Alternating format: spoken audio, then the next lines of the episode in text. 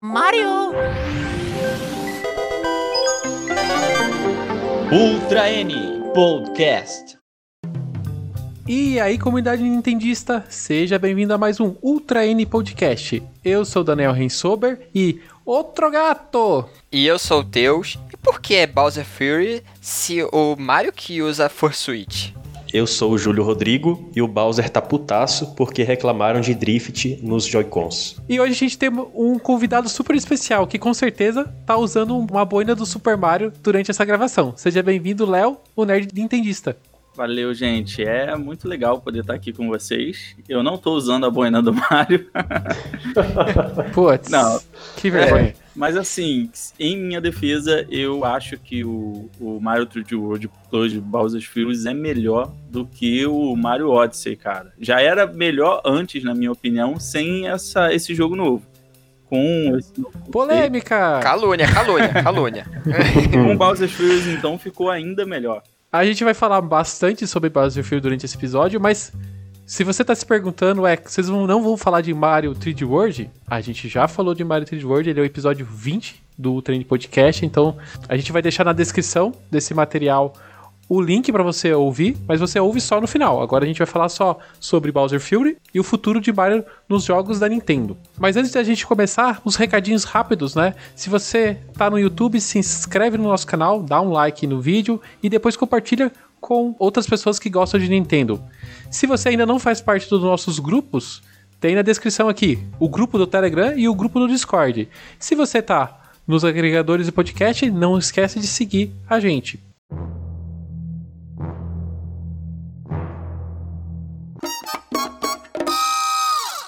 Bowser Fury foi lançado como uma nova aventura adicional que acompanha as cópias de Super Mario 3D World no Nintendo Switch mas a originalidade desse novo modo transcendeu a sua duração e gerou bastante debate e investigações apaixonadas pelos fãs de Super Mario.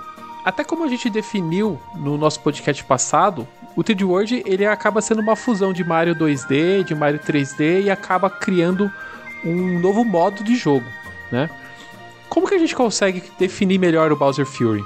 Eu acho que o Bowser's Fury é um jogo que veio para somar no 3D World e que bebe muito do que das mecânicas daquele jogo. Então, ao mesmo tempo que o Bowser's Fury ele usa as mecânicas que a gente já conhecia no jogo de Wii U, aproveita também muito da temática e do level design que é baseado no power up do gatinho, né? A gente também vê que ele traz um nível maior de exploração e tenta mostrar que o jogo traz um avanço não só gráfico da franquia, mas também na perspectiva, né? Na, principalmente na jogabilidade. É, foi um, um avanço bem interessante, porque antes o, o 3D World, ele era um jogo 3D, mas ele ainda parecia que eles estavam se segurando no 2D, eles ficavam uhum. Meio que no meio termo, mesmo sendo um jogo 3D. Nesse não, eles pegaram o jogo e fizeram tudo num, num jogo 3D, estilo, sei lá, o Mario Odyssey, quando você chega nos reinos, é, é, aquela, é aquela lagoa, é aquele lago, aquela área lá o, que você joga. O lago Lapcat. É, o lago Lapcat, ele é todo 3D e você joga lá. Você não, não tem as outras áreas, não tem aquelas questão de mundo. Então, eles usam a mecânica do 3D World, só que ele é um jogo 3D. Isso que eu acho muito interessante dele. Eu acho interessante que antes do, do 3D World ser lançado, eu vi muita gente comentando, né? Ah, ele usa a engine do Odyssey. Não, ele usa do 3D World. Não, é do Odyssey. E jogando, você percebe que, na verdade, você está jogando o 3D World. Você tem toda a movimentação, o peso de personagem do, do, que você joga no 3D World. Só que a diferença é que a câmera é, é livre, né? A câmera está posicionada atrás do, do, do Mario assim como em Odyssey e os jogos 3D padrão do Mario, mas a, o peso, a forma como você joga é totalmente do 3D World. Um exemplo é você ter que apertar o botão para ele correr. No, nos jogos normais de 3D você só vai com o analógico ele sai correndo. Nesse não, você tem que apertar o Y e ir que ele corre. Se você não estiver apertando, ele vai meio que indo devagar. É, mas no, no 3D World também, né? Se você. Ele já corre normalmente, mas se você quiser correr um pouco uhum. mais, você vai ter que apertar o Y. É, no, É. Eu acho que essa diferença do jogo foi bem o que o Daniel falou. Quando a gente joga o 3D World e a gente vai jogar o Bowser's Fury, parece que a gente está realmente dentro do, do mesmo universo, não só por conta do level designer, mas também por conta das câmeras. Então, se você é um jogador um pouco mais experiente, que está acostumado com movimentação 3D, você não sente muito o impacto de você ter novas câmeras agora e mais liberdade. Parece que você está ainda no mesmo jogo.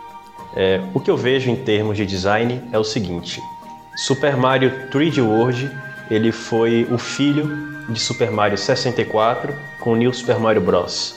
E Bowser Fury ele parece ser o filho de 3D World com Super Mario Odyssey.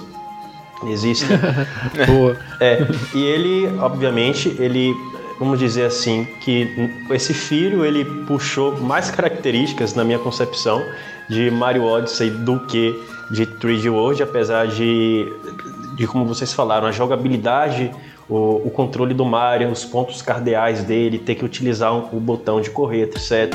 Isso é, tem muita, bastante coisa herdada de 3D World, mas eu acho que é, o design de 3D World, algumas características assim ainda bastante vinculadas a, a, a essa questão de você tridimensionalizar é, New Super Mario Bros.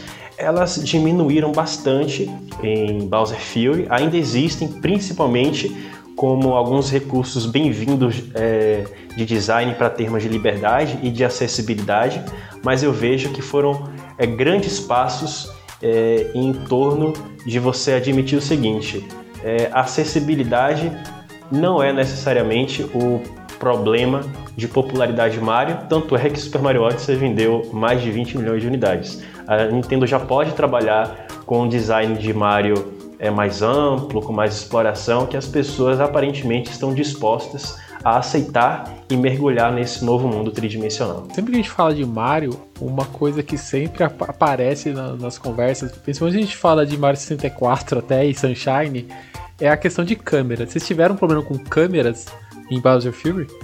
Com a câmera, durante o jogo eu não tive problema nenhum, exceto quando eu lutava contra o Bowser, que eu não entendi o porquê, tipo, quando você vai andar, a, você não consegue mover a câmera. Ela meio que anda sozinha às vezes, tipo, ela vai seguir. Ela trava, na verdade, É. ela trava atr- atrás, tentando dar aquela, aquela visão entre os, os dois personagens gigantes e É. ela fica meio difícil de se de É. controlar, né? É, ela dá aquela travada mesmo, é isso mesmo. E quando, sei lá, o Bowser ele entra no casco e sai rolando, girando na tua direção, aí você esquiva, ele vai lá pra trás, meio que a câmera continua atrás do Mario, só que não tem mais ninguém pra você ver, então eu não conseguia mexer. Isso é é o único ponto ruim que eu achei da câmera. Eu acho que a diferença principal que a gente vê no jogo é que, por mais que Bowser's Fury tenha toda uma aparência é, bonita, né, um visual bonito, tecnicamente falando, ele é um jogo inferior ao 3D World, né? A jogabilidade dele não é, não é toda arrumadinha, e a mecânica também sofre um pouco com isso. Não é que a gente não consegue ter, se divertir com as câmeras do jogo, né? A gente consegue adaptar. Só que fica claro que as câmeras não são tão boas. No próprio 3D World, quando a gente tá em algumas fases, a gente tem a opção de mexer a câmera.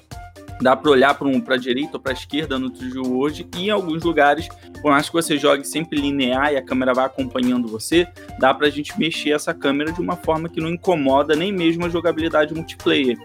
Já no Bowser's Furies, a câmera ela peca muito, principalmente se você jogar para dois. Esse problema que o Teus falou, ele não é tão evidente se você for jogar para um só. Mas quando você joga para dois, em muitos momentos a gente tem problema na- no controle das câmeras. Eu não sabia, é porque ela não sabe quem acompanhar, se é o Mario ou se é o Bowser Jr., isso? Quando tá Não, não, eu digo que não é nem a questão de não saber quem acompanhar, é de acontecer esse esquema de travamento da câmera durante um tempo, sabe? Igual você falou, Hum, entendeu? Aí ele trava mais. então. Exatamente. Não, é, não é algo que, que impossibilita a jogabilidade, mas que incomoda em alguns Uhum. momentos. Eu achei estranho porque às vezes você. Eu, eu- como você não tem a opção de câmera, e, e tu- normalmente nos jogos 3D de Mario você tem a opção né, de olhar o ambiente. E aqui você não tem. e aí, às vezes eu queria procurar algum segredo da- do- do- dos ambientes eu não conseguia olhar eu tinha que ficar brig- brigando com a câmera pra olhar. Eu achei isso um pouco chato durante a jogatina. Cara, assim, eu confesso que eu não, não me lembro, não me recordo de ter tido grandes problemas com a câmera de Bowser Fury. Inclusive, eu acho que o design do jogo ele colabora para não ter tantos problemas assim, porque os ambientes eles são bastante amplos, né? Eles geralmente não têm paredes ao redor, né? Quem jogou a fase do hotel de Super Mario Sunshine, a fase da casa mal assombrada de Super Mario 64 ou do relógio, sabe? Uhum. Que quando você tem um ambiente é, fechado, cla- claus- até claustrofóbico, né? A câmera fica desvairada. É, eu acho que Bowser Fury eu me adaptei bem. Francamente, eu nunca fui muito de reclamar em câmera de jogo 3D, não, tá? Mas historicamente eu raramente reclamo, né? E Bowser Fury também não, não me pregou muitas peças, não. É, comigo era só né, na, na luta contra o Bowser.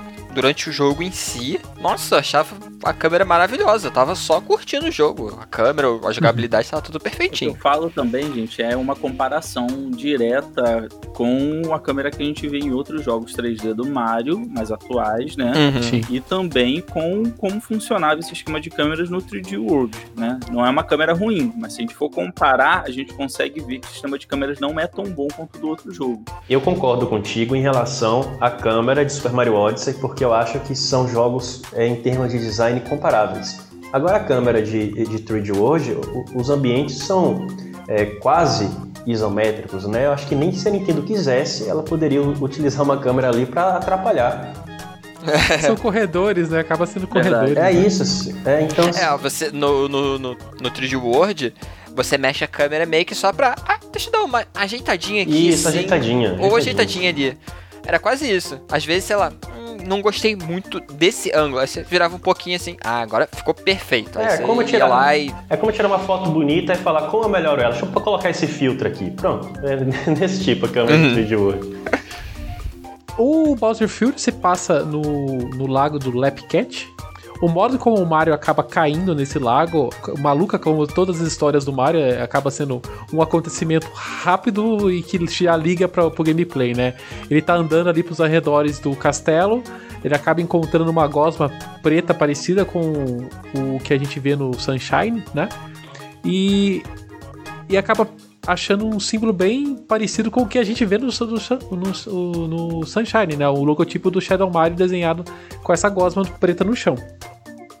Logo essa, essa gosma se expande e faz o Mario cair diretamente no lago Lapcat. Essa história é interessante. Quantas vezes vocês já viram uma, é, um personagem de jogo da Nintendo tá caminhando, é com, é, é com curiosidade e de repente entrar num portal, né? É tipo é uma, é uma referência é bem explícita à obra que é, que foi a principal fonte de inspiração da franquia Super Mario, que é Alice no País das Maravilhas, né? Acho que sempre que é, é 3D World, pra mim, a referência lá do, do cano que liga o Mushroom Kingdom com o Sprixie Kingdom é muito Alice.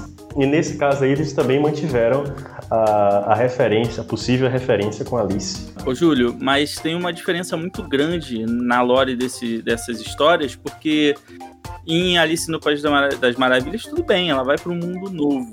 Agora, o Mario, ele atravessa os países, os mundos, através de canos. Mas se o Uhum. Mario e o Luigi são os únicos encanadores do jogo, quem foi que fez o sistema de encanação que liga esses mundos? Olha, vamos ter que chamar estudiosos da lore de Super Mario, viu? Essa pergunta é de Leandro. Foi o Deus aí. Miyamoto. Deve ter sido quem ensinou o Mario e o Luigi a fazer, ué. A ser, encanadores. Logo que você começa o, o Bowser Fury, então você já cai né, no, no lago, você já vê o Bowser já te atacando, já apresenta rapidamente as mecânicas e já conduz você ao primeiro Cat Shine, né? Que é o, a estrela que você tem, que você tem que capturar durante todo o jogo, né? E logo que você pega o Cat Shine, o, você já afasta o Bowser Furioso de você e o, o lago fica iluminado. Essa parte aí, quando eu fui jogar, eu achei maravilhosa. Eu- Uhum. eu- na verdade, eu adoro inícios de jogos quando você não precisa daquele tutorial, mas é aquela coisa de Mario, clássico, de você andar. eu já, eu já e- comecei, eu já comecei no modo foto já. É, já começou tirando foto. Eu acho que é do DNA também de Super Mario, desde o primeiro, né? Que a gameplay É- básica é. das primeiras fases, dos primeiros estágios, já seja um tutorial onde você tá jogando, né? Isso que eu ia falar, que é, é maravilhoso. Se você vê, logo no começo, é o Mario cai, aí você vê aquela chuva e tal, você meio que intuitivamente, você vai pela trilha, tem um, tem um caminhozinho. Aí você vai seguindo, ele vai fazendo um caminho, vai pro, pro barco lá, que você tá Te conduz, né? derivado, né? Tipo aquele barco voador do, Bo, do Bowser. Aham. Aí você vai Do andando... Mario 3. Não, não é do Bowser, é do Mario 3. O barco é do, é do Bowser. Não é do Mario. Não, eu vejo esse barco me remete ao Mario 3 logo na, na minha cabeça já. Não, Daniel, pra tudo, pra tudo é Mario 3. Aham, eu sei. Mas eu acho maravilhoso que você segue o caminho certinho e você vê, tipo, o Bowser aparecendo, você sente o desespero de, tipo, meu Deus, o que que é esse negócio? O que que é esse bicho gigante aqui tacando espinho, fogo e pra tudo quanto é lado? E você meio que corre, aí você só vê aquela coisa brilhante. Então é ali que eu tenho que pegar. Eu vou fugir do Bowser, porque eu não tenho o que fazer, e vou até aquele ponto brilhante. Quando você pega, ele vai embora. Tipo, é muito perfeito esse início do jogo. A introdução dessa aventura, a ambientação dela também é fantástica, né, Deus? Porque a gente começa a Uhum. seguir esse percurso, aí tá tudo escuro, daí quando vem um trovão, pá, ilumina e você vê o Bowser lá no fundo do cenário, daquele tamanho gigantesco.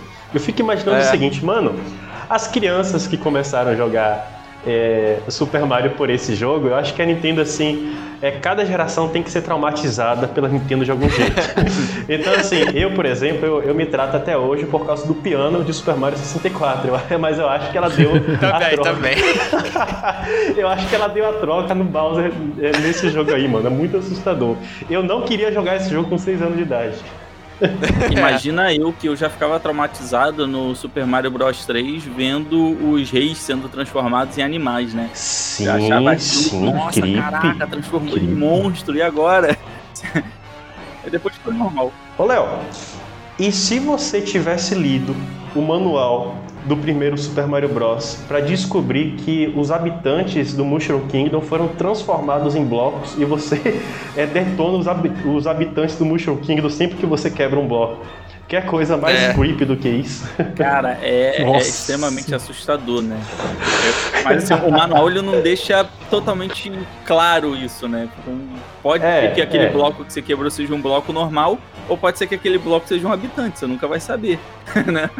Olha, ma- mas, Mas a- ainda é medonho. mas você não, não concorda que a dúvida pode ser ainda pior do que a confirmação? Cara, com certeza. Nossa com certeza. É. É, é, o mais assustador é isso, né? E também é, eu acho que faz parte do, do, do jogo mostrar que, por mais que ele tenha todo um conceito é, que é voltado com boas cores e tal, que atrai crianças, tem coisas ali Aham. também que chamam a atenção de um público mais adulto, né? Isso é o que eu acho legal Sim. no jogo. Muito legal mesmo. Essa- eu acho que o jogo começa te dando um impacto visual muito grande, assim. É, é nessas horas que a gente fica se perguntando, assim. O pessoal fica tanto batendo nessas questões de, de gráficos e potência e não sei o que, e a hora que você pega um jogo desse e, e dá de cara com, esses, com essas imagens, assim, você fala assim, nossa, mas isso aqui tá tão legal, por que, que as pessoas ficam batendo tanto a tecla de- desse assunto, né? Uhum. Porque é realmente impactante você encontrar aquele Bowser gigante e- no- naquele cenário e aqueles efeitos e tudo mais Sim. rodando ali no, no portátil, né? É, é muito bonito mesmo. E até aproveitando que a gente tá falando um pouco dessa questão gráfica é, e visual, né? O que, que vocês acharam dos ambientes em si ali do Lapcat, né? Do, do lago? Todos os ambientes ali são maravilhosos, são muito bonitos. É... E são bem divididinhos. Você sente que, tipo, ah, tem um que é basicamente uma fase normal, né? De grama e tal. Você vai andando, tem um lugar pra você subir. Aí tem um que tem o chão que é de gelo. Aí tem o outro que eu achei muito legal que é.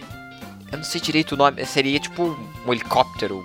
Que tem uma hélice que ele deixa o negócio voando, tipo uma ilha voadora. Eu, eu acho muito, muito legal os, os ambientes. Eu acho que o Mario Bowser's Fury ele dá uma lição muito boa na gente. O Daniel falou da questão de gráficos, né? Apesar de ser um jogo que roda ali em 720p na maioria do seu tempo, né? Tem às vezes um upscale que vai a um pouquinho menos de 800, mas ele basicamente roda em 720p. Ele é um jogo que, pra mim, até por conta desses efeitos da tempestade, os efeitos do, dessa, desse petróleo, digamos assim, né? da, das aparições do, do Bowser, ele é visualmente mais agradável. Então isso mostra que como, como é capaz, né? Como a Nintendo conseguiu entregar um jogo ali bem porrudo, assim, com, com bons efeitos visuais, rodando em 720p de uma forma que me incomoda em 0%. Sabe? Se eu não tivesse olhado para saber que o jogo rodava nessa resolução, nunca ia saber. E com relação a, a, aos ambientes e aos cenários, assim como no primeiro jogo, é, no 3D World, o level design é todo baseado nos power-ups que a gente tem. Então, cada partezinha do jogo ali, você precisa estar com um power-up específico. Isso é muito bom. Né? Tem parede que você precisa estar com uma garrinha para quebrar, e tem lugares que você precisa estar com um bumerangue. Então, acho que ficou muito legal essa, essa questão de você ter uma exploração baseada no power-up e também em áreas que você não consegue acessar, é, áreas que você só consegue acessar depois que o Bowser aparece, né? Ele fica enfurecido e quebra algum caminho para você poder passar. Gosto muito do, dos ambientes desse jogo. Léo, eu faço das tuas palavras as minhas em, em, nessa questão gráfica e artística.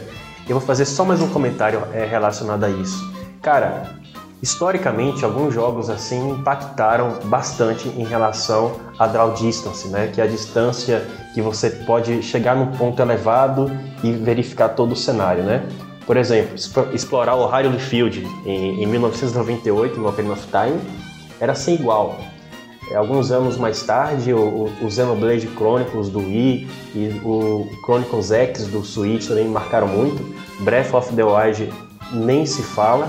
E eu também achei maravilhoso você chegar num ponto alto e você conseguir observar toda a paisagem distante em Bowser Fields. Tem realmente a sensação ali de que o mundo existe, de que tá as questões conectadas.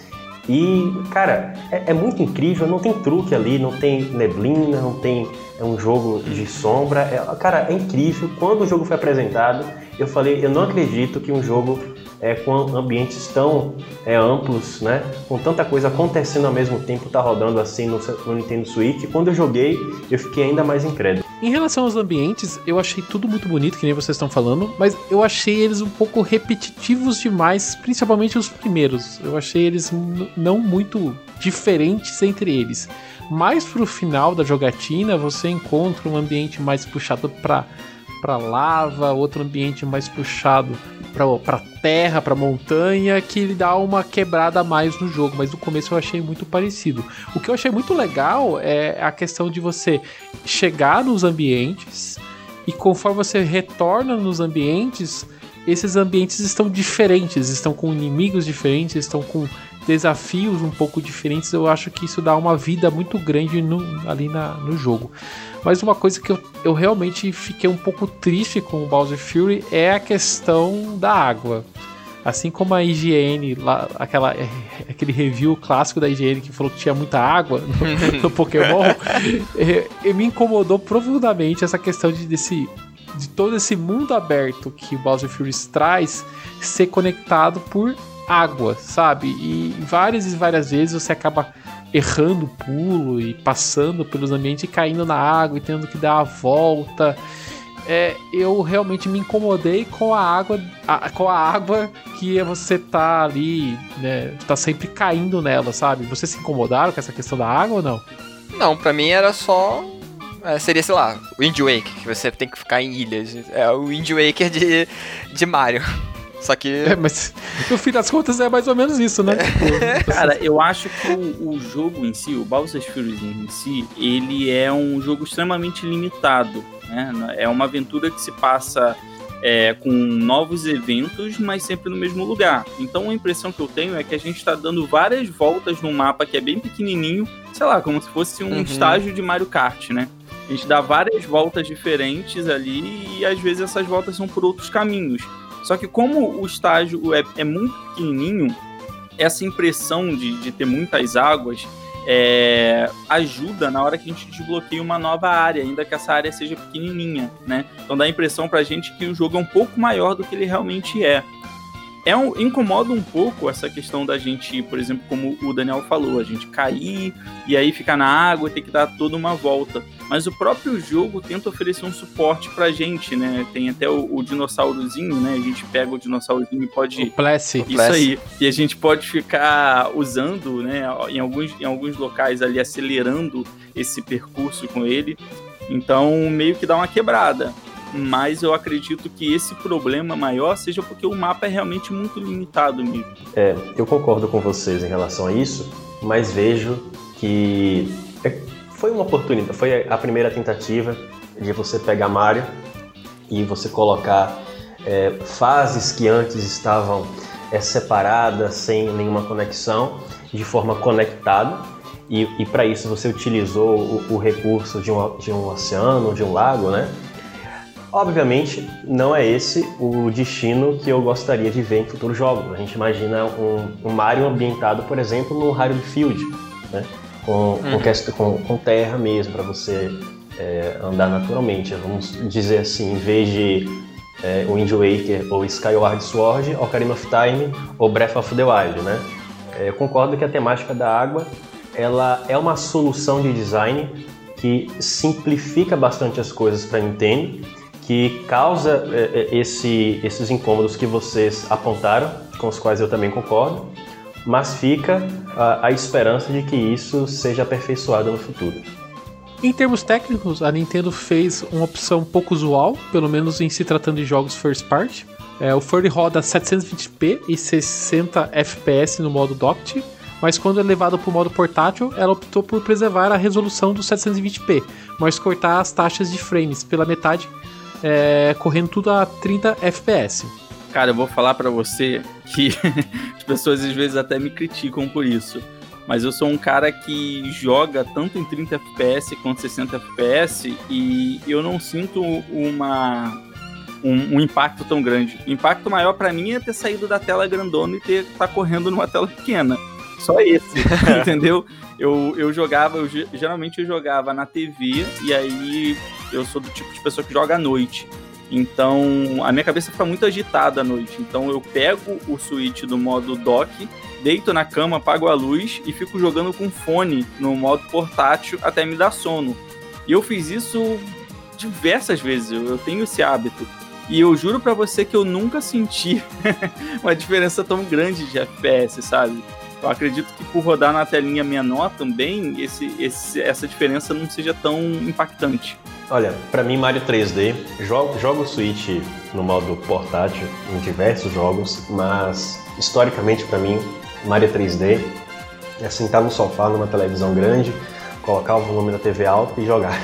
Eu joguei no modo docked mesmo. No meu caso, eu joguei todo o jogo em modo portátil, porque eu comecei a jogar numa falta de luz. E como faltou luz durante um dia inteiro, eu fiquei jogando durante esse dia todo. Depois, tipo, eu fui para trabalhar, levei o Switch para carregar e continuei jogando quando eu voltei para casa. Então, eu só, só sei como é que é a experiência de jogar no modo portátil. Eu, todos os jogos, eu até falei no podcast passado, né? Que quase todos os jogos eu jogo na TV e esse foi mais um jogo que eu joguei é, só na TV. Não, não, realmente não testei no modo portátil. Mas em relação à duração, né? Desde quando a Nintendo divulgou o Bowser Fury, é, o Bowser Fury, ela veio e falou: é, isso aqui é só um adicional no jogo, é uma parte curta de jogo e que tem poucas horas de duração. Vocês, quanto, em quanto tempo vocês passaram o Bowser Fury? Cara, isso depende. Eu acho que, assim, eu joguei duas vezes, né? Eu joguei com a minha esposa e eu joguei sozinho.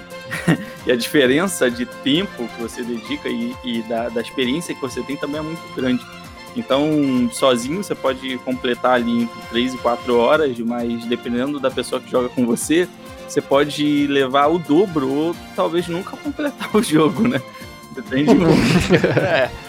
É, eu terminei acho que em torno de umas, umas 6 horas. Eu não achei. Eu, eu pensei que ele, ele, O pessoal falou que ele tinha em torno de 3 horas e tudo mais, mas eu sei que eu demorei um pouco mais de, do que isso para conseguir, mesmo tendo jogado outros Marios. Eu lembro que eu fiquei preso para encontrar um do, alguns dos gatinhos. Se não fosse o pessoal do Twitter me ajudar, os gatinhos estariam perdidos até hoje. eu eu devo ter demorado por aí, por umas 6 horas, 7, porque foi, foi no dia, né, que faltou luz, então deve ter sido mais ou menos essa, esse tempo, não, não fiz as contas, não. É quando falta luz que você vê que o Switch é, é híbrido de verdade, né, Teus?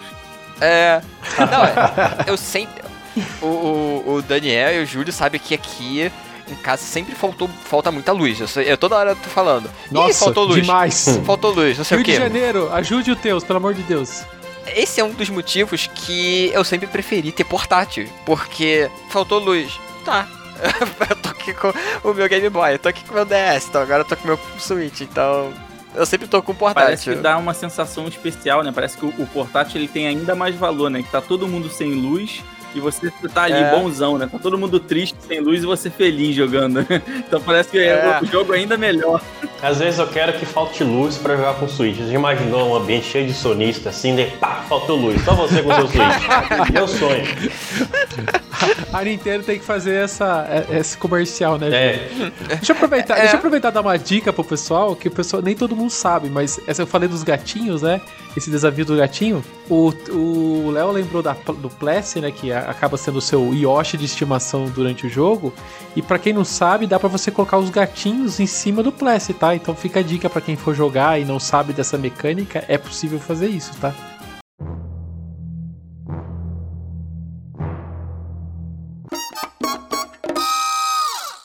E falar de jogos do Super Mario e não falar da trilha sonora é um crime que eu, pelo menos, não quero praticar. Então, vamos lá. A trilha sonora de Bowser's Fury foi composta por dois músicos estreantes na série do Mario principal. A composição é acreditada a Daisuke Matsuoka, compositor de Tamagotchi Life, e também com algumas músicas escritas no Samus Returns, além de James Fusen, um, um músico veterano da divisão ocidental da Nintendo Software Technology, que compôs para jogos desde Wave Race e Blue Storm lá no GameCube, até Metroid Prime Hunters e para a série spin-off Mario vs Donkey Kong. Essa, a trilha sonora dele, é, na minha percepção, ela tem uma pegadinha bastante. é, ele tem uma pegada um, pouco, um tanto diferente em relação à, à trilha sonora é, convencional de Mario. Às vezes, às vezes é mais parecida, às vezes é mais diferente, mas o que, que vocês acharam, assim, no geral, da trilha sonora desse, dessa aventura autônoma? Eu lembro no podcast lá do, do, do 3D World, eu tinha falado que o 3D World já tinha uma das minhas trilhas sonoras favoritas. Eu acho que o Bowser Fury segue ó, a mesma, o mesmo caminho. As músicas são muito divertidas, muito legais Uhum. de acompanhar. Toda vez que o Bowser se enfurece e vem enfrentar você, o, o, o clima do jogo muda, o som também muda. Toca um rock Cara, eu legal achei- nesse eu momento. achei muito bom, eu achei, gostei muito da trilha sonora desse jogo. Eu adorei. Eu ficava cantando em várias partes. Eu tô lá, aí ficava aquela musiquinha calminha. Aí eu tô lá com. hum, hum, hum, cantando junto. Aí vinha o Bowser, aí canta, eu meio que ia cantando junto. Eu, eu adorei a trilha sonora. A trilha sonora do, desse, do Bowser Fury tá muito boa. Muito boa mesmo. Eu acho legal quando a gente aborda mais profundamente a trilha sonora dos jogos. Eu costumo falar que muita gente meio que ignora a parte técnica que não diz respeito a gráfico, né? Eu costumo falar que as pessoas que jogam sem levar em consideração a trilha sonora e os outros aspectos é como se elas estivessem ouvindo uma música com um instrumental lindo de vários instrumentos e achasse na cabeça dela que a Uhum. música só começasse quando o cantor começa a cantar, né? E eu, eu tenho essa alusão com os jogos. É, a trilha sonora de Bowser's Fury pra mim foi muito boa e eu juro pra você que eu não senti muita diferença do que eu já tava vendo nas composições do 3D World. Provavelmente foi porque, apesar de ser um, um estreante, né, uma dupla estreante, a gente contou com um músico veterano, como você falou, né, que já tinha cuidado, inclusive, de Metroid Prime Hunters, é, que é um jogo que tem uma ambientação, uma trilha sonora de ambientação incrível, né? Então, é, é assim, eu acho que, que já é uma identidade os jogos do, do Mario ter uma ótima trilha sonora, né? E esse não, não foi muito diferente, não. A trilha sonora é muito boa. O Bowser Fury foi desenvolvido pela Nintendo Entertainment Planning e Development número 8 que é o estúdio tradicionalmente responsável pelo desenvolvimento de novos jogos do Mario 3D desde o Super Mario Sunshine. Segundo alguns dataminers, originalmente o Bowser Fury era chamado pela Nintendo de Project Ocean, uma provável referência à ambientação praiana dessa aventura. No entanto, apesar de ter sido desenvolvido sob o mesmo teto dos seus antecessores, o time tradicional de Mario 3D não esteve integralmente envolvido no desenvolvimento e produção do Bowser Fury, o que indica que a IPD Tokyo possui pelo menos dois times de desenvolvimento, de modo que o time principal estaria ocupado num jogo diferente de Bowser Fury. A gente falou bastante de Bowser Fury, a gente falou da questão do Bowser aparecer sempre durante a jogatina, mas estendendo um pouco mais essa questão, que vocês acharam da mecânica principal de, do jogo, que é justamente essa questão do Bowser aparecer, ficar furioso, você tem que pegar um Shine para enfraquecer ele. O que vocês acharam dessa mecânica depois de ter passado o jogo como um todo? Eu. No início. no início, eu.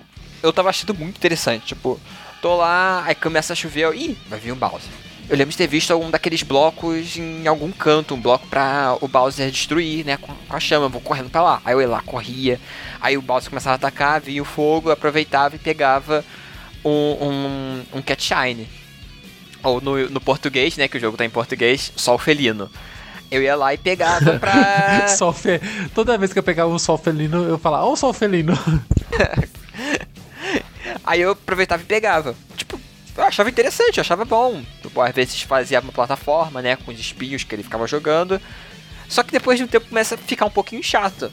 Até acho que é a última vez que. Quando você tá faltando acho que três ou quatro sol felinos, ele começa a atacar direto, tipo, fica de um, eles mudam o ritmo, porque é, se eu não me engano, acho que em, em 10 em 10 minutos ele, ele acorda pra atacar quando vai chegando no final, ele vai ficando chato. Até que ele muda o ritmo do, do ataque dele.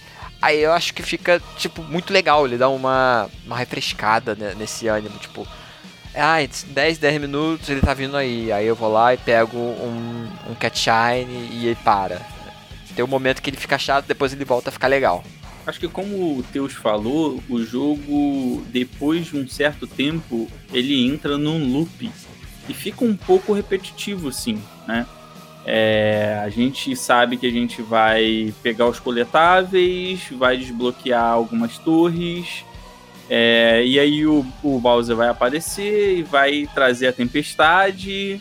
E aí, às vezes, essa mecânica me incomoda um pouco, porque às vezes eu tô num momento de exploração muito gostosa, assim, numa área que eu tô fazendo várias coisas legais. Aí do nada vem o Bowser, eu falo, ai caramba, chato, de novo, sabe? E, e porque, porque isso é baseado numa mecânica de tempo. Só que conforme você vai jogando, você entende que talvez esse seja um, um dos plots principais do jogo. No começo eu ficava pegando os sinos, né, pra virar o, o Mario Super Saiyajin, né, o Mario Gato Super Saiyajin, pra brigar com ele para expulsar ele.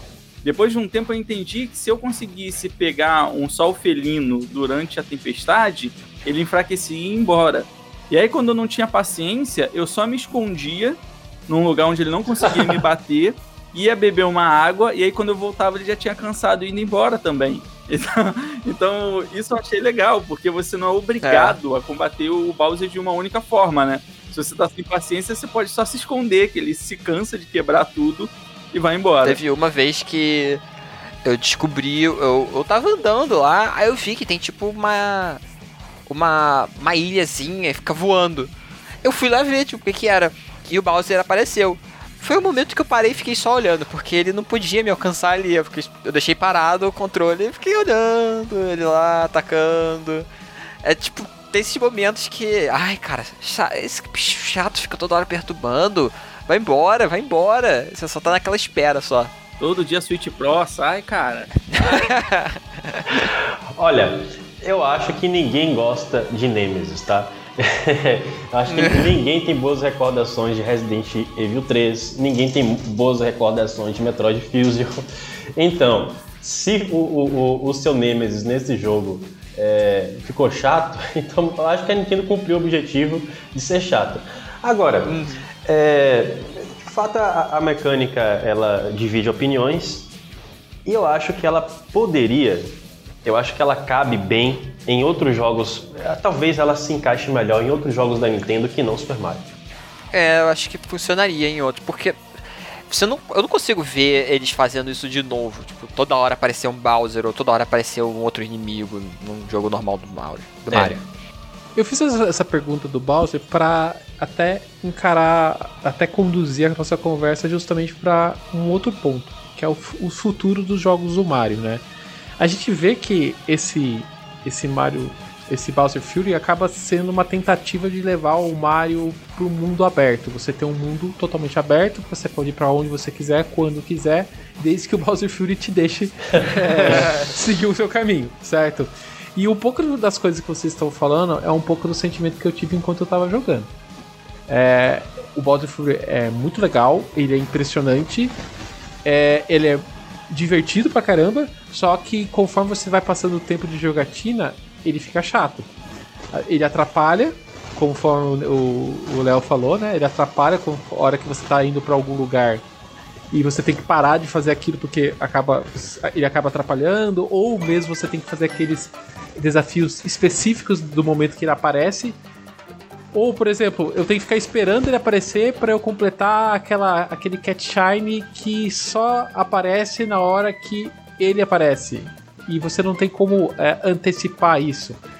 É, então tem esses probleminhas de mecânicas que, lógico, dá pra, dá pra fazer isso ser melhorado. Mas a minha pergunta é o seguinte: o Bowser Fury é, uma, é um teste pra Nintendo ver se os jogadores gostam do conceito?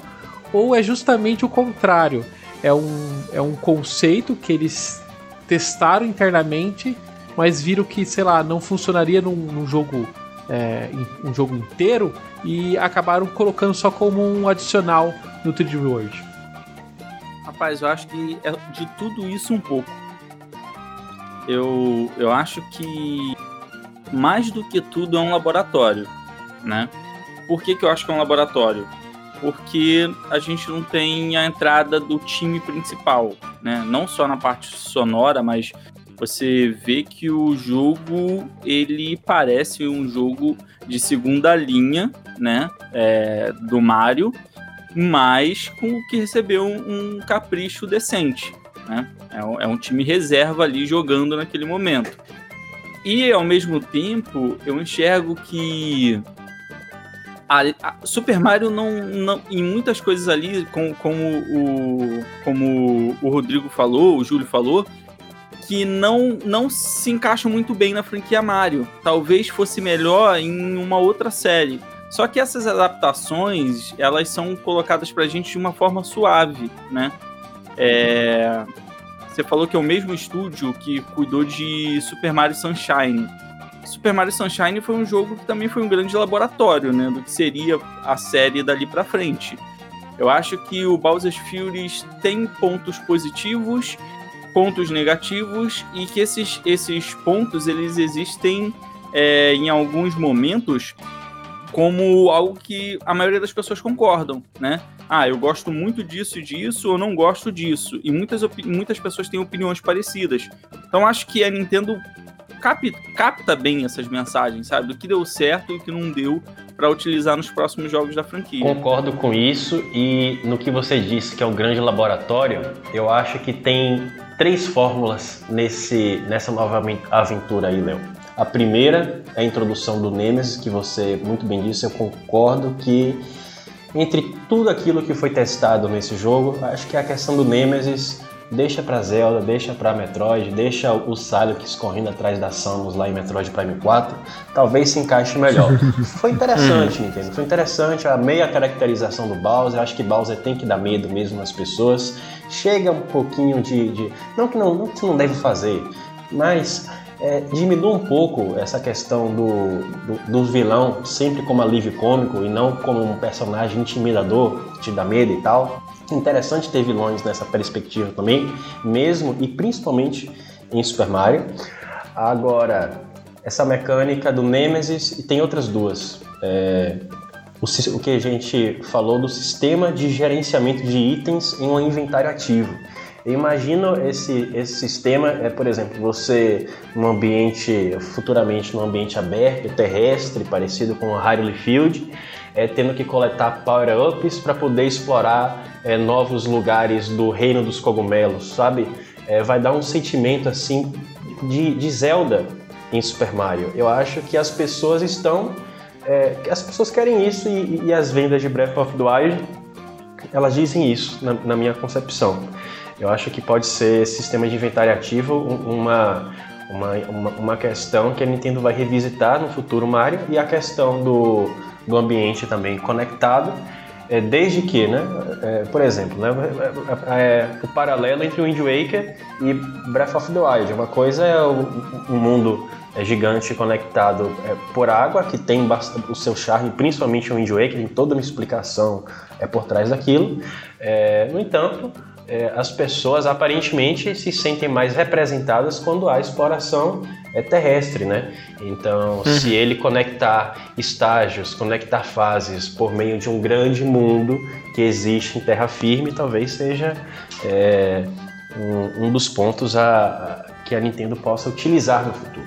Eu, eu, concordo com esses três pontos. Só acho que, sei lá, o, o realmente, o, o sistema de Nemesis eu acho que não combina com com Mario, tipo, ah, tá o Bowser toda hora perturbando alguma, alguma outra criatura aparecer, eu acho que não combinaria. Eu concordo muito com você. E o Bowser também, ser o estilo medonho, ele gigante, com aquele cabelo de fogo, é uma das coisas que acho que mais vendeu a ideia, tipo, uhum. poxa, olha que legal aquela cena da, da arte que é o Mario o Bowser gigante e o Bowser Jr. do lado do, do Mario. É, é, perfeito. E o mundo conectado. Sei lá, poderia. Não precisa ser. Sei lá. Com a água e pra limitação, tipo, botar o, aquele piche, aquela tinta. Inventam outro tipo de limitação, se quiser. para dividir, sei lá, eu quero fazer. Continuar com aquele, o mesmo esquema de ter mundo 1, 2, 3, 4 até o 8 cada um com uma temática. Só que começa no reino do cogumelo. E para você ir pro, pro outro reino, você tem que cumprir certa quantidade de, de, pegar estrelas, aí meio que vai completando o caminho, faz, a ponte caiu, ou sei lá, tem que construir um cano, aí você precisa do material para fazer, só pra. Vocês estão querendo colocar craft no Mario, gente? Não, não é craft, é só coleta. É igual que no, no Bowser Fury, você tem que coletar uma certa quantidade de de sol felinos e lutar contra o Bowser. Aí quando você luta contra o Bowser, libera. É igual um Mario normal. Que você tem que completar as fases. Aí chega no, no castelo, luta contra o Bowser e você pode ter acesso ao mundo 2. É quase uma analogia, só que um é mais aberto, você não precisa seguir a fazer um 1, um 2, um 3, um 4 e, e assim por diante. Você pode pegar um sol felino aqui, um outro ali, o outro lá, e eu vou fazer o contrário. Gente, eu acredito que todo fã da franquia Mario tem alguma coisa que gostaria de ver nos jogos. Só que é muito difícil você tirar uma mecânica clássica, assim, um, um, algo que as pessoas já estão acostumadas ao longo de 35 anos de franquia, então, eles têm que tomar muito cuidado, né, em novas inserções, porque uma coisinha errada ali pode ser fatal, né? Então, acho que esses laboratórios, como foi o Bowser's Fury, eles são esse termômetro necessário uhum. para entender, né, é, qual é a melhor forma de direcionar a série no futuro. O que muitas pessoas que já jogaram o 3D World perguntam é se se vale a pena comprar o 3D World com Bowser Fury no Switch. Na opinião de vocês que já jogaram o jogo no Switch, vale a pena investir o dinheiro só por causa de Bowser Fury? Ou precisa ter uma motivação a mais? Cara, eu acho que eu já recomendaria o Mario 3D World para as pessoas, mesmo se não tivesse o Bowser Fury tanto para as pessoas que já jogaram no Wii U, quanto para quem nunca jogou. Para quem nunca jogou, é, eu acho que elas precisavam conhecer essa, essa gema, né, que era o, o Mario 3D World, que ficou presa ali na, no prejuízo, né, nas péssimas vendas do Wii U, né. Então, eu acredito que, no geral, o 3D World já é um jogo que vale a pena. Ele teve melhorias significativas no modo multiplayer, né, online, e teve melhorias mais sutis em relação a gráfico e desempenho. Mas ainda assim, eu acho que sem o Bowser's Fury ele já valeria muito a pena. É um dos jogos mais divertidos da série Mario que te dá duas experiências diferentes, é de você jogar sozinho e você jogar em modo multiplayer, né? Fora que uma das coisas que eu mais gosto é justamente esse multiplayer online, que a gente não tem em outros jogos. Galera que joga, por exemplo, Mario Odyssey, tem um multiplayer online que é muito diferente uhum. do jogo normal, né, da aventura que você tem. E ali não, ali você pode ter a mesma aventura com os seus amigos. Isso eu acho incrível. E até adicionando essa questão do, do online, né, que a gente não falou até no podcast que a gente tratou sobre o World, que eh, a gente fez pré o lançamento, eu, um dos motivos de eu ter recomprado o 3D World é justamente pelo online, porque é muito divertido você jogar multiplayer é, de sofá e jogar online é tão bom quanto, né? É muito divertido e eu achei interessante, eu achei importante que já foi entregue uma, uma boa performance do online no 3D World do Switch. Eu testei online com amigos, funcionou muito bem, coisas que quando saiu o Mario Maker não funcionavam de forma alguma quase as partidas do Mario Maker. O 3D World já chegou com as partidas muito bem balanceadas no online. Eu só tive problema por causa da conexão do amigo meu que estava pendurado, mas quando a conexão de todos os jogadores envolvidos está tá boa, a, a, você joga como se estivesse jogando ali no sofá do lado das, das pessoas. Principalmente numa época onde a gente não tinha opção de ficar jogando do lado dos amigos, né? Então uhum. a Nintendo acertou bem em trazer esse multiplayer online, porque o jogo veio no meio da pandemia ali, né? É, fora que foi o que eu já falei antes, o Bowser's Fury para mim, ele é um jogo simples, né? É um jogo da série bastante limitado, que é divertido, mas que ele não pode ser comparado em grandiosidade basicamente com nenhum jogo principal da série Mario. Ele é um plus, realmente, né? Ele é algo a uhum. mais para você jogar ali. Mas mesmo sem ele, o jogo já valeria muito. Para ser direto ao ponto, eu só não vejo sentido em você não comprar 3D World Plus Bowser Fury se você não quiser de forma alguma jogar em nenhuma hipótese o jogo principal que é o 3D World. Agora, do contrário, a recomendação, é, minha recomendação é feita no podcast 3D World continua agravada pela experiência muito positiva que é Bowser Fury. Ah, eu não sei o que dizer. Porque é, pra mim é muito. para mim é muito difícil, porque eu não joguei o, o, a versão de Wii U. Então, pra mim, foi tudo muito novo. Se você tá na mesma situação que eu, que não jogou o 3D World, joga, compra o, o, o, no Switch, que vale muito a pena. Mas vale muito. Pode ser que, sei lá, ah, você pode ser igual, igual eu. Eu achei bem mais ou menos o 3D World. Mas o Bowser Fury, eu achei maravilhoso. Eu achei muito bom. Pra mim, sei lá, é, é, o, é o que valeu o, o dinheiro. Eu, pra mim era é assim, Super Mario, Bowser Fury, mais 3D World, na minha cabeça. Que legal, Teus. Que bom que você gostou desse jeito.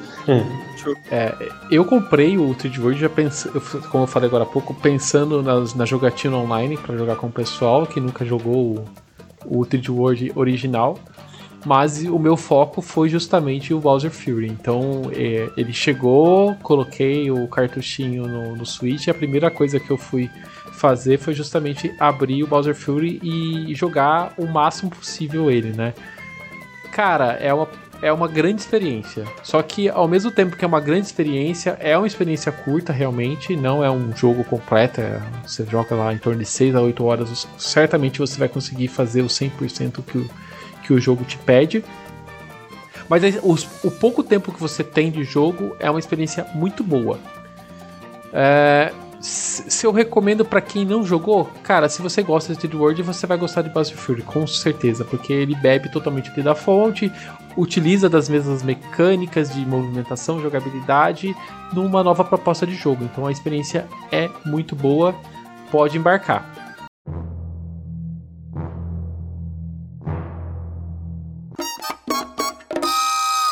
Indo para um segundo bloco aqui do podcast, essa, essa, nessa etapa a gente quer falar um pouco do futuro da série Mario. A gente fazer, vai fazer alguns chutes e expectativas do que a gente pode encontrar de Mario ainda no Switch.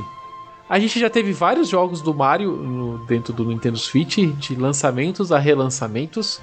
É a plataforma que a gente mais tem jogos do Mario até hoje. Tem, a gente tem praticamente a biblioteca inteira do Mario dentro do Switch. Mas eu vou lançar a braba aqui para vocês. Super Mario Galaxy 2 vai sair no Switch? Acho que não. É... Acho que de Mario 3D aí a Nintendo colocou. Ah, tá. O Galaxy 2. A pessoa tá falando 3. Ah, sim. Perdão, gente. Caramba, eu, eu Galaxy viajei. 2. Eu comecei, Dois. É, eu comecei no desculpa, Galaxy 2 desculpa ainda, aí. né? Galaxy 2. Tem que sair no Switch. É uma obra de arte, eu acredito. Eu acho que a Nintendo deixou claro que foi uma coletânea o Super Mario 3D All Star. Não acredito no Galaxy 2 no Switch. Até porque eu não vejo como poderia ser lançado esse jogo no Switch, né? As pessoas iam reclamar se saísse só esse jogo, assim como estão reclamando muito do, do Zelda é, Skyward Sword. né? Então eu acredito que a Nintendo vai querer dar um foco maior na série Super Mario nos próximos lançamentos e não em relançamento de jogos do Wii. Por mais que seja um jogo maravilhoso, eu prefiro que no futuro a gente tenha jogos com elementos parecidos com os de Super Mario Galaxy 2 do que o próprio jogo sendo relançado. Eu queria muito ver o Galaxy 2, mas eu tô na mesma do Léo. Não consigo imaginar. Eles meio que perderam a situação, eles podiam ter feito na, na época, né, da comemoração pro aniversário. Agora acho muito difícil. É, é estranho a Nintendo ter tirado ele do, do pacote. Ou mesmo ter lançado talvez um. Faz, faz mais sentido eles terem lançado o Galaxy 1 e 2 num pacote só do que não ter colocado ele dentro do pacotinho ali do, 3D no 3D All Stars, né? Uhum. Só que ao mesmo tempo é estranho, né? Tipo, porque a gente tem todos os jogos principais de Mario dentro do console, ao mesmo tempo que a gente não tem o Galaxy 2. Fica parecendo uma coisa meio capenga, tipo, dentro da biblioteca do, sabe, a proposta do Switch, sabe lá. A gente tem todos os jogos do Mario, exceto um. Então, eu acho que a Nintendo tinha que bolar um jeito de trazer sim o Galaxy 2. Quem sabe eles trazer o Galaxy 2 com o Bowser Fury 2 junto, sei lá, com a- um DLC a mais, né? Sei lá, talvez um- alguma coisa nesse sentido. Então, eu acho que ah, é estranho a Nintendo ter feito isso. Parece que ela fez isso muito mais pra o, o, o Galaxy 2 ter, ganhar relevância dentro da, da fanbase, assim, e pra algum momento ela usar isso como uma cartada futura, caso ela precise em algum momento futuro, sabe? Ah, a gente tá meio ruim das pernas, vamos colocar esse jogo aqui pra vender e sei lá. Mas eu gostaria muito de ver o Galaxy 2 de alguma forma no Switch. Cara, eu vejo de uma forma totalmente diferente, Dani. Eu enxergo como se a Nintendo quisesse fazer o máximo esforço possível para desassociar a imagem do Yoshi e do Mario. A gente vê que o Mario 3D World é um jogo onde a gente não joga com Yoshi, o 3D Land a gente também não tinha, o Mario Galaxy, o, o Mario Galaxy 1 também não tem, a gente também não tem no Mario Odyssey, né, a, jogar, a jogabilidade com Yoshi. Então, eu acho que os jogos do Yoshi, eles não têm o- a venda, né, que o que, que acredito eu, né, que a Nintendo esperava. Eu não sei se faz parte de tentar desassociar a imagem do Yoshi do Mario, né, para que as pessoas possam ver o Yoshi mais tendo seu próprio jogo. Eu acho que talvez seja algo nessa linha aí. No primeiro ano do Switch a gente teve o Mario Odyssey. Vocês acham que faz sentido a, a gente, a Nintendo seguir o mesmo esquema que seguiu com o Galaxy e o Odyssey ter uma continuação, ter um número, um Odyssey 2? Já tá na hora. Podia ter já um- saído pelo menos um anúncio aí de Super Mario Odyssey 2. Eu acho que é só questão de lançar o segundo jogo de Zelda. Eu acho que vem na mesma linha. Vai ser lançado o segundo jogo de Zelda, os holofotes vão estar para esse jogo, e um pouco depois a Nintendo já vai soltar a braba de que o jogo do, do Odyssey 2 está quase pronto. Pra mim, isso é claro como a água. Mas a Nintendo vai lhe surpreender, Léo, porque o jogo em desenvolvimento pelo time de Mario 3D, não é Odyssey 2, é o novo Donkey Kong Country. eu acho. eu... 3D, 3D. É Country 3D. Country 3D. Aí sim. É, aí do, é Donkey Kong. É Donkey Kong de algum jeito, tá? Eu tô é. pedindo faz tempo, hein? Esse Donkey Kong 3D. eu acho que os planetas se alinharam, tá? O time que desenvolveu Odyssey ele no passado, eu acho que logo depois do Mario Sunshine, eles fizeram o bem intencionado, mas com muita coisa de, de, de protótipo também de laboratórios, viu, Léo? Que a gente discutiu bastante nesse podcast. Mas é um bom jogo, o Jungle Beat. E Super Mario Odyssey, eu concordo que ele deixa mu muitas questões para uma sequência. Eu, quando terminei, por exemplo, para mim era, era óbvio que teria sequência de, de Odyssey. No entanto, a, os rumores aí eles estão convergindo para confirmar que a IP8 ela desenvolve um novo, um novo Donkey Kong, seja Country, seja 3D, muito provavelmente 2D. Mas tivemos alguns sinais aí, né, de as homenagens a Donkey Kong na New Donkey City, ou a área Donkey Kong no Super Nintendo World. E eu acho que tá, a gente está convergindo para isso aí. Eu acho que Mario 3D no lá no finalzinho da vida do Switch, se der, ou no sucessor do Switch, se é que o Switch vai ter um sucessor convencional.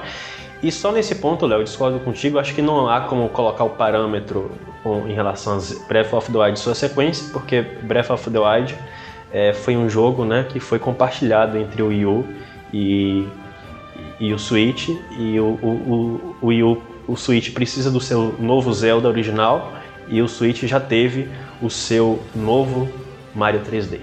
Faz sentido também. É.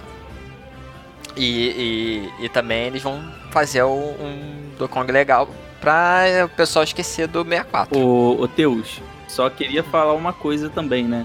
O jogo que é original de Zelda do Wii é o Skyward, né? É o Skyward Sword.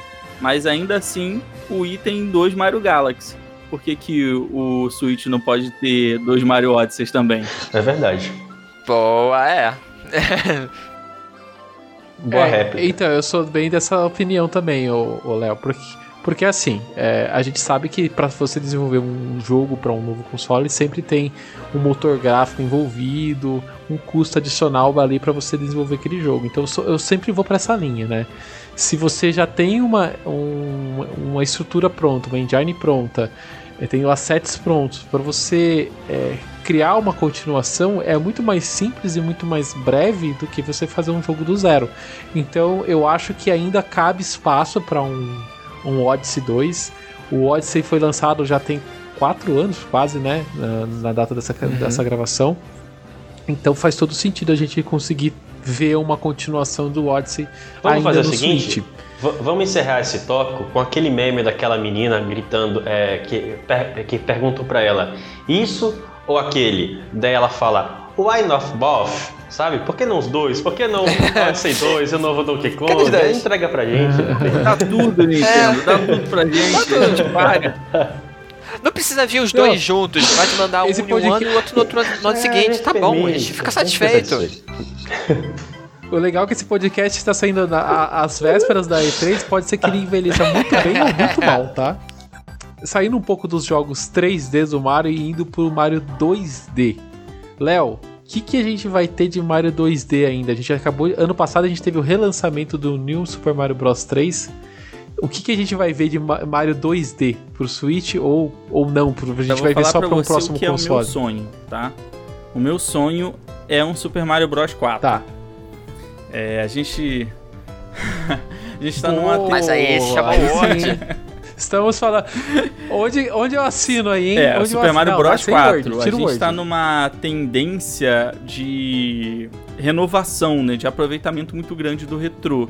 Então a gente está vendo voltar aí o, o, franquias como o Street of Rage 4, o jogo novo beat'em up dos Tartarugas Ninjas, né? O, um novo, um remakezinho aí do Alex Kidd eu acho que seria legal se a Nintendo entrasse nessa e criasse um jogo totalmente 2D mas que fosse aí um Super Mario Bros. 4 com aqueles mesmos power-ups, né, maravilhosos, o Tanuki com a roupinha toda de Tanuki, as roupinhas, o power-upzinho do, do sapo, cara, isso pra mim seria incrível. É o que eu gostaria de Mas ver. em pixel art? Ou na engine de New Super Mario? Ou uma coisa nova? Cara, poderia ser, poderia ser no mesmo motor de New Super Mario, só que com a cara, né? Olha só, você quer ver uma coisa? Se fosse, por exemplo, o motor que foi usado no Zelda, no, no remake, né? Do, do Zelda clássico, do Link's do Awakening? Link's Awakening, ficaria muito bom, cara. Se fosse naquele, naquele esquema ali, pra mim seria ideal. Tipo bonequinho? É, poderia ser tipo. Não, não tipo bonequinho, né? O Mario teria carinho de Mario, ele mais parecido com o que a gente via no, no, no New Super Mario Bros. Mas o que eu digo é que es- esse motográfico do New Super Mario Bros., de alguma forma, ele não é nostálgico, entendeu? Precisaria Uhum. ter um motográfico que trouxesse nostalgia pra gente, como o remake de Link's Awakening acaba trazendo, entendeu? Uhum. A gente falou no podcast de fim de ano sobre o 2021, com algumas rumores e expectativas que a gente tem. Um pouco sobre isso até, Léo. A gente falou de trazer o, Mario 2D, mas trazer com um desenho. Sabe igual a gente vê as ilustrações do, do 3D World, que é o Mario Sim. com essa carinha do Mario 3? Mas trazer isso. É, trazer isso traduzida para um jogo mesmo, sabe? Não só nas artworks. Eu queria muito ver É algo nesse mão, estilo. né? Que você disse. É, a, É uma da Isso. ideia que eu queria também. É, se eu não me engano, o nome do artista que produz essas artes é, do, do Super Mario desenhadas à mão é o Yoshi Kotabe. E muita gente fala, já, já defende há muito tempo, né? Desde que essa vaquinha New Super Mario Bros. a Nintendo tá ordenhando, né? Tirando muito leite dela. O pessoal já falou, Nintendo, vamos mudar a art style, vamos colocar música orquestrada. E várias ideias dos fãs é, de fazer um Mario desenhado à, mão, né? é, inspirado nas artworks desse, desse artista. É, é um que eu adoraria. Tipo, um, um Mario 2D desenhado e tal, bonitinho. Porque funciona um, um jogo de plataforma 2D. Vê Rayman. Rayman, pô, bonito, dá pra jogar perfeitinho. Tipo, só no, fazendo um estilo Mario e tal, naquele mundo. Tudo bonito. Pô, venderia muito. Venderia horrores. Em relação ao novo Mario e Luigi, a gente sabe, que- sabe que a Alpha Twin, que era responsável pela série, é, foi fechado, foi Faliu. fechado o estúdio, né? Vocês acham que faliu? e morreu, morreu. né? É, e vocês e morreu. Vocês acham que Mario e Luigi morreu como franquia ou essa franquia pode ser ressuscitada por algum outro time? É o seguinte, eu, eu não joguei os Mario e Luigi que são considerados os melhores, que eu acho que é o Superstar do Game Boy Advance. Eu joguei o primeiro no 3DS, joguei o Bowser Inside Story no DS, tá? Eu não posso dizer que eu sou um grande fã dessa franquia, eu acho que ela tá muito é, voltada a gimmick, a truques, abusa muito de, de tutoriais, eu, eu não tive uma experiência muito boa. É, meu- minha opinião em relação a, a Mario Luigi é que a franquia pode aguardar um pouco e diante do, do atual quadro de desenvolvedores da Nintendo, eu sinceramente gostaria, agora que a, a Square Enix né, é tão parceira da Nintendo assim, né, tem acordo de exclusividade, é, Nintendo é, divulga os jogos da Square é, como se fossem os próprios seus, publica e, e tudo mais, por que não um Super Mario RPG 2 no lugar de Mario Luigi? Essa é a minha opinião. Eu acho que Super Mario RPG é um grande exemplo de como expandir o reino dos cogumelos. É, muito mais, na minha opinião, do que eu vi é, sendo feito em Mario Luigi. E, e se tratando de RPG, é o que eu gostaria de ver para o futuro da série. Eu acho que, como o Júlio falou, cara, faz todo sentido. Quem jogou Super Mario RPG teve uma experiência de universo do Reino do Cogumelo muito mais profunda do que nos Paper Marios e até do que no- nos jogos da Alpha Dream.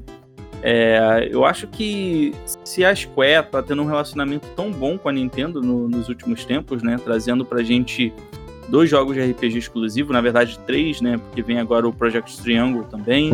Então eu acho que Seria legal, né? Eles já levaram até o Sephiroth pro, pro Smash, né? Já, já levou ali a franquia Final Fantasy para dentro do universo Nintendo. Por que não fazer um jogo em parceria, nos mesmos moldes ali, é, uhum. parecido com o que a Ubisoft fez, né? Com Mario Sim. Plus Rabbids. Se a gente tem um jogo de estratégia do Mario em parceria com a Maturi, por que a gente não pode ter novamente um jogo de RPG em parceria com a Square? Eu acho que isso seria o sonho nostálgico de todo mundo que jogou o Super Mario RPG no Super Nintendo. E desenvolvido por um estúdio ocidental, né, Léo? O que é um ponto ainda mais fora da curva, né? Um jogo do Mario de estratégia desenvolvido por um estúdio europeu. Por que não é. pode acontecer com a Square? Sim. É, a comunicação entre o, a Nintendo e a Square seria até mais simples. Tipo, ah, não gostei disso ou gostei daquilo, seria muito mais fácil. Sim. Eu. Eu tava achando que sim. O Mario Luigi, depois da morte da Alpha Dream, eu achei que, tipo, eles podiam segurar, deixar guardado por um tempo, até achar algum outro estúdio ou a própria Nintendo fazer alguma coisa com a série. E essa ideia da, de trazer a Square de novo para fazer um Mario RPG é maravilhosa. Acho que seria muito bom na atual, com a atualidade, com a tecnologia. com a mecânica, com o engine do Octopath agora, Daniel, no, no, HD 2D. Caramba, eu tive ideia no exato minuto, no exato segundo que você eu falou Eu não tinha isso. pensado nisso não, mas seria, seria legal. Eu tava pensando porque do, usando um jogo com modelagem 3D com a, com a tecnologia de agora, que a Square faz uns jogos assim lindos, com animações fabulosas e tipo, imagina aquelas animações do, do Mario, que tem aquelas cutscenes rapidinhas do Mario que você olha, tipo, caraca, é muito divertido, muito bom. E a qualidade da Square, juntar as duas ia ficar uma coisa maravilhosa. Mas se fizer, né? Com a qualidade das cenas de balão. as cenas são as cenas são bonitas. São muito mesmo. bonitas. Não foi ironia, não foi ironia. Não, as cenas de é. balanço. As animações de balão são bonitas, agora o jogo já é não podemos falar muito. O problema é o exemplo aqui. Deixa eu aproveitar uma coisa que não, tava, que não tá nem na pauta aqui, mas vocês falaram uma coisa. Vocês lembraram de um jogo legal, que é o Mario Rabbids, né? E recentemente no Twitter, né, surgiu um burburinho de uma continuação por causa da troca de fotos do perfil oficial. Vocês acham que essa continuação tá na gaveta ali da Ubisoft? Ah, a Ubisoft deve querer fazer, o jogo vendeu bastante. Só acho que deve estar tá dependendo da Nintendo liberar ou, ou sei lá, eles terem uma ideia legal que a Nintendo acha interessante, ou a própria Ubisoft, tipo, tá pensando numa história para fazer. Mas querer fazer, eu aposto que eles querem. Mano, eu não aguento, porque eu, eu acompanho tanto o David Soliani quanto o Grande Kirkhope é, no Twitter, e os dois é só, só trocando afagos, palavras carinhosas, um elogiando, brincando, gozando com o trabalho do outro. E caramba, e não é anunciado esse jogo. O jogo foi um sucesso tremendo de crítica de público. Eu estimo que deve estar próximo a, a 10 milhões de unidades vendidas, tudo bem com, as promoções estilo Ubisoft, mas não deixa de ser um, um, um sucesso é, esplendoroso, porque ainda não aconteceu, né? Tanta coisa para expandir, tantos personagens para colocar, né? É, o trabalho dela foi tão magnífico, da parte artística, musical, o sistema de combate, tudo perfeito aquele jogo. Nota 10. Espero que tenha sequência.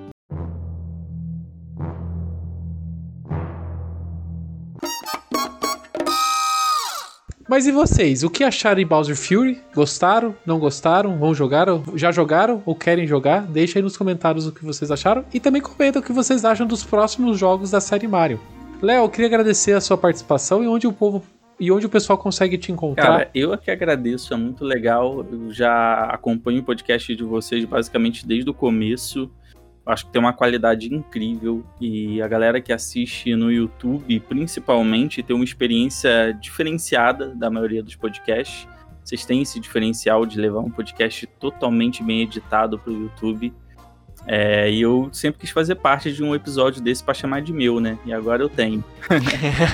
Quem quiser conhecer o meu trabalho pode acessar aí o principal, meu principal projeto no YouTube, que é o canal Nerd Entendista mas vocês também podem me encontrar com o mesmo nome, Nerd Interista no Twitter, no Facebook, no Instagram, no em o que vocês imaginarem, na Twitch também tô, tá bom? Mas é no YouTube que eu troco mais ideia com o pessoal e também no Twitter, tá bom? Vocês também podem encontrar o Ultra N Podcast em todas as redes sociais, é só vocês procurarem o Ultra N Podcast. Eu sou Daniel Rensober. Vocês podem me encontrar no Twitter na arroba Daniel Ren. E, e eu sou o Teus, vocês podem me encontrar na arroba do Twitter, é, arroba Jackson Teus, com underline no final.